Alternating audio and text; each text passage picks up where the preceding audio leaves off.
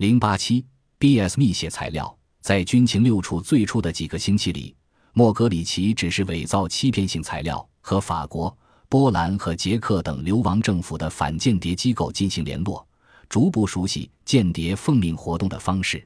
不久，他发觉军情六处的工作重点是破译敌人的密码。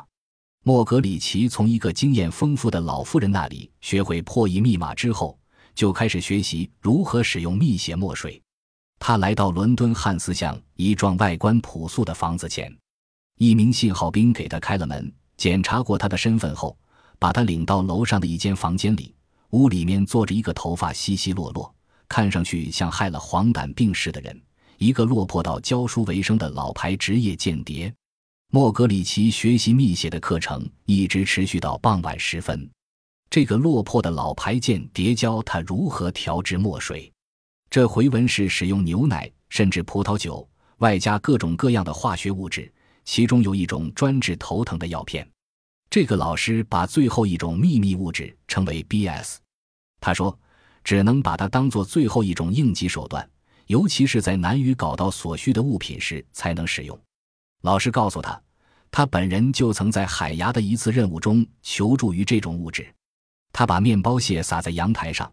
希望鸟会带来他所需要的物质，然而却落了空。鸟飞来吃掉碎屑就飞走了。最后，他只得一筹莫展地去公园散步，一次又一次假装无意中掉落手帕，尽量装着漫不经心的样子搜集起 B.S 来。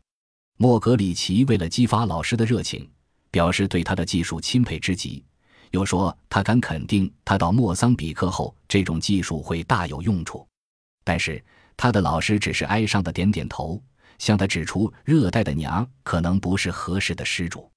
结果莫格里奇发现自己不是学秘写书的料。